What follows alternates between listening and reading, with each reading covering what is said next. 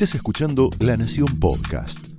A continuación, Alfredo Leuco analiza los sucesos del día en Palabra de Leuco. Pero déjeme que le cuente mi posición, dónde estoy parado desde el punto de vista pensamiento, ideológico, cuál es el análisis que estoy haciendo esto. Le comentaba recién a Johnny que Pablo Moyano, alias El Salvaje, me hizo llegar un audio intimidatorio donde me llena de agravios e injurias graves, con información falsa, por lo que va a tener que rendir cuentas ante la justicia. Yo voy a poner al aire solamente un fragmento de las acusaciones y agresiones de Pablo Moyano, porque son las que sirven para el debate público más allá de que me dice Cipayo, Gorila, representante de la embajada, es interesante opinar sobre el tema de las indemnizaciones, de los bloqueos, de la manera que, que utiliza esa metodología extorsiva que a mi criterio espanta inversiones y hace que muchos empresarios se vayan del país. Escuche este audio para ponernos en situación y ahora arranco con mi columna editorial. Por eso, de los trabajadores camioneros repudiamos a este cipayo de la embajada, a este cipayo defensor de los Walmart, de los de Narváez, de los Paolo Roca, que cuando empezó la, pandemia no dudaron en despedir trabajadores. Decirle a este personaje que le pregunta a un camionero qué piensa de los dirigentes gremiales que los representan. Y decirle que los mandan a decir, los mandan a decir que no corresponde la indemnización de Walmart. Señor Leuco, Gorila Leuco, los trabajadores camioneros desde el año 97, todas las empresas nacionales e internacionales que cambian de razón social o se rajan del país, como hizo Walmart, tienen que indemnizar a sus trabajadores. Y si no, que me diga qué empresa, qué empresa de transporte de camioneros se fue del país por una acción gremial. Ahora le vamos a decir todo eso a Pablo Moyano, pero ha montado en cólera porque no le gustó que yo dijera algunas verdades como esta, por ejemplo. Yo digo, Roberto Baradel es el ministro de Educación de facto y hace lo que quiere. Pablo Moyano es el ministro de Trabajo de facto y hace lo que quiere. Y así nos va. Con este tipo de sindicalismo patotero, antidemocrático, corrupto, que se aterriza en el cargo, es muy difícil que Argentina progrese. Son los únicos gremialistas, no son los únicos gremialistas del atraso, pero hoy funcionan como emblemas de ese país que la inmensa mayoría no quiere. Baradel es el jefe del sindicalismo cristinista. Junto a un grupo pequeño de la izquierda dura y de la izquierda sin votos, han instalado la consigna no a la, a la presencialidad de la reta. Bueno, sería, es una forma de maquillar lo que realmente piensa, porque sería demasiado vergonzoso decir no a las clases, no a la apertura de las aulas, que eso es lo que pretenden todo el tiempo están haciendo zancadillas al funcionamiento de la educación en la ciudad.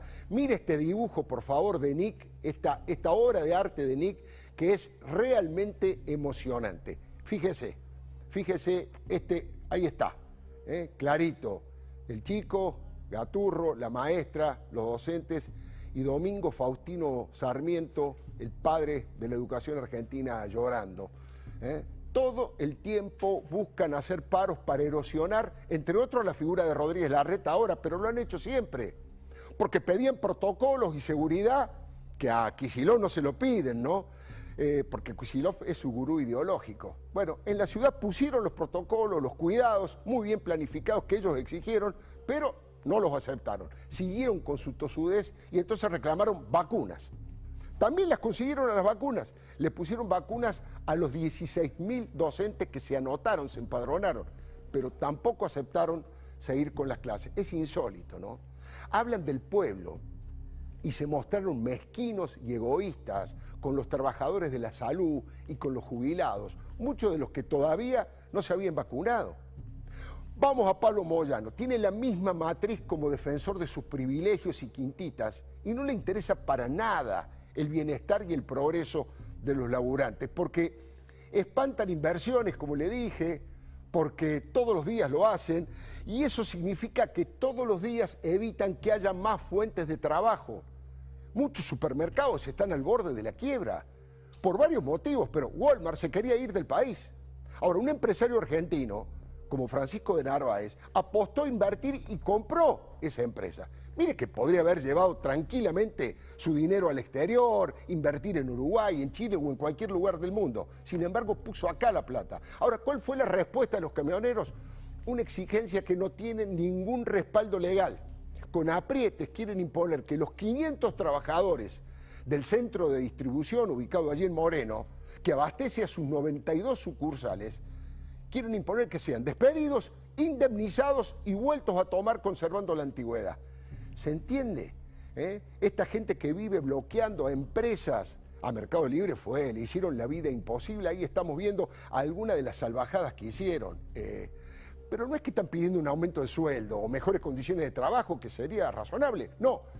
No piensan en abrir nuevas posibilidades de empleo genuino, privado, en blanco, y amenaza con bloquear con sus camiones la entrada de las empresas y de los supermercados. Esa es la metodología. ¿Qué dicen ellos con esa metodología? O hacen lo que nosotros queremos o le fundimos la empresa si es necesario. Hace años que hacen lo mismo. Fuera de la ley todo, dentro de la ley nada, al revés de lo que decía Perón. Mire, hasta Claudio Moroni, que es el ministro de Trabajo de este gobierno, ya dijo que no hay ley que obligue a la empresa a aceptar las exigencias de Moyano. Lo podemos ver en los diarios. Moyano se enojó con Claudio Moroni y podemos ver esa nota. Pablo Moyano contra Claudio Moroni, estoy leyendo el diario. Habla a favor de los empresarios, dijo Pablo Moyano sobre Claudio Moroni, que insisto es el ministro de Alberto Fernández. Ahí estamos viendo algunos fragmentos de esa nota en donde prácticamente hay una actitud de crítica muy fuerte. Eh, bueno, eh, sí, claro, diciéndole que no defiende a los trabajadores, que defiende a favor, que está a favor de los empresarios, es lo que el título muy bien del diario de la Nación resume. ¿eh? Habla a favor de los empresarios. Ahora, ¿a quién se le ocurrió esta comparación?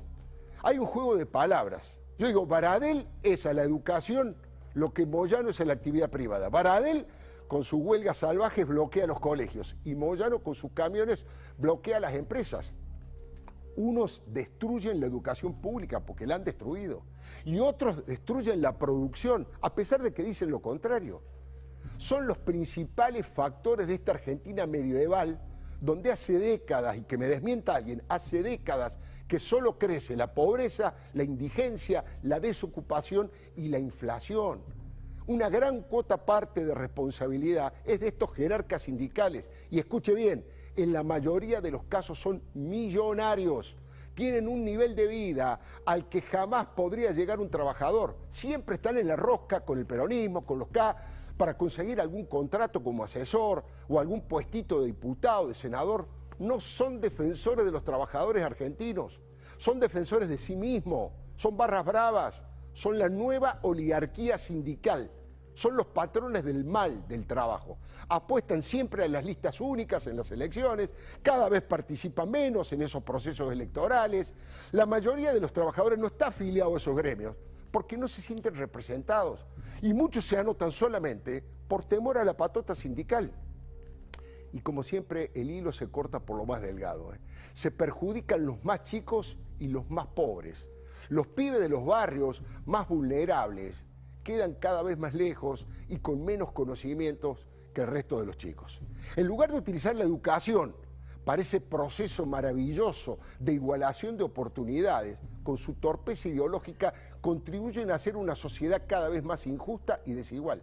Y en el caso de los camioneros, funden a las empresas pequeñas y medianas. Las grandes, le decía Johnny, tienen más espalda para aguantar esos embates, pero el resto no pueden pagar las coimas o los aportes inventados que exigen todo el tiempo por la fuerza.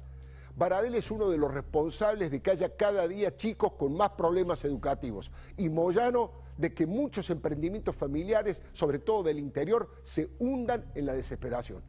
Se llenan la boca hablando de justicia social ¿eh? y la verdad que lo único que hacen es fomentar la inequidad. se niegan a aceptar que los tiempos cambiaron, que la tecnología modificó gran parte de las relaciones laborales y que el que no se adapte en forma inteligente va a perder el tren de la historia para siempre. La falta de educación y de trabajo es un cáncer que condena a los chicos a la calle y los deja inermes frente a todo tipo de flagelos como la droga o la delincuencia. Mire, no hay nada más progresista que abrir escuelas y abrir empresas. La educación y el trabajo es la madre de todas las soluciones y cuando no está son la madre de todos los problemas.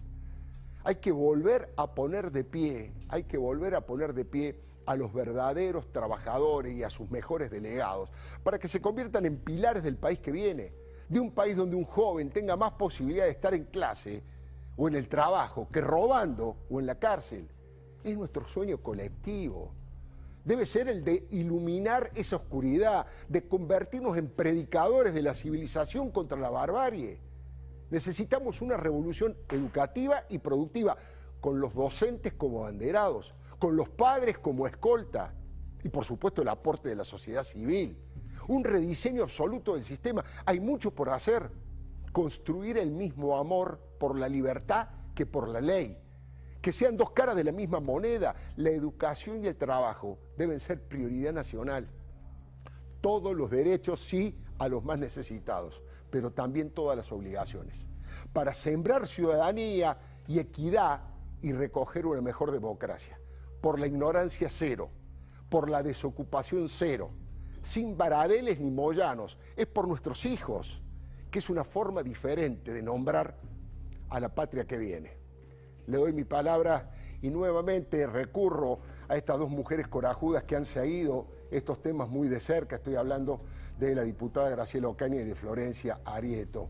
Eh, les quiero eh, hacer escuchar un audio, les quiero hacer escuchar un audio a ambas invitadas, que es el famoso apriete que Luis Majul publicó en la cornisa, donde una señora, dueña de una empresa pequeña, es extorsionada telefónicamente. Y después le quiero pedir la opinión para que me cuenten de qué se trata el caso de Nancy y de qué se trata si es que es el único de los casos. Pero escuchamos primero este audio, vale la pena prestarle atención. Sí, buen día, ¿quién habla? Sí, buen día, mi nombre es David. ¿David qué? David Tamola. David Tamola. Estamos de parte de Mario Villalba. Ok. De acá de Central. Sí. La está esperando eh, desde hace un par de semanas que venga porque se comprometió que iba a venir. No, no, no, yo me comprometí que iba a venir, iba a ir el día viernes 2 de la tarde. Sí. Bueno, vino ya. Que ¿Cuál, cuál, cuál es? pero, a ver, ¿cuál es el problema que tienen con Pontevedra? Pues así le, le digo a mi abogado que vaya él. Yo, yo, te digo, me llamaron, me apretaron, me sacaron cheque y a mí me citó, eh, ustedes lo depositaron con el, el sello del sindicato y a mí me citó el Ministerio de Seguridad. Y entonces yo tuve que decir, ¿por qué deposité esos cheques? Porque ustedes tienen las cuentas, eh, no embargadas, la, tienen, eh, la, la, están este, observando. Cada cheque que a usted le entra del bueno, sindicato... Eso, eso, que me explica a mí, yo no tengo ni la menor idea. Tiene que venir y explicárselo a las personas que la, la... Yo no tengo deuda con el sindicato, no tengo que ir a explicar nada. Bueno, yo le transmito lo que me dijeron que le diga. Que si no viene, lamentablemente vamos a tener que hablar con los dadores de carga y cortarle lo, el laburo. Bueno, está bien, iremos a justicia, iremos a los canales de televisión, iremos al presidente, iremos a, a la Lilita Carrillo, iremos a todos lados, porque yo no debo. Ustedes no me pueden cortar la fuente de trabajo y si no cierro y ustedes denle trabajo a la gente, pues si yo no debo nada. No, no, yo no voy a aguantar más. Ustedes vienen y me cortan la fuente de trabajo en algún cliente o me paran, yo te juro que voy, me encadeno y hablo con el presidente. Y vamos a ver, porque yo no debo plata a nadie. No tengo plata, no tengo ningún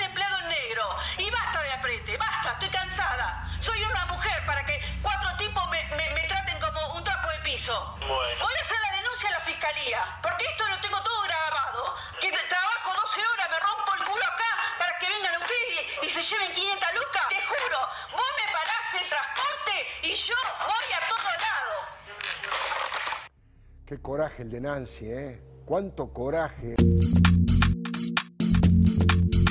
Esto fue Palabra de Leuco, un podcast exclusivo de La Nación. Escucha todos los programas de La Nación Podcast en www.lanacion.com.ar. Suscríbete para no perderte ningún episodio. Estamos en Spotify, Apple Podcast, Google Podcast y en tu reproductor de podcast favorito. Seguí escuchando La Nación Podcast.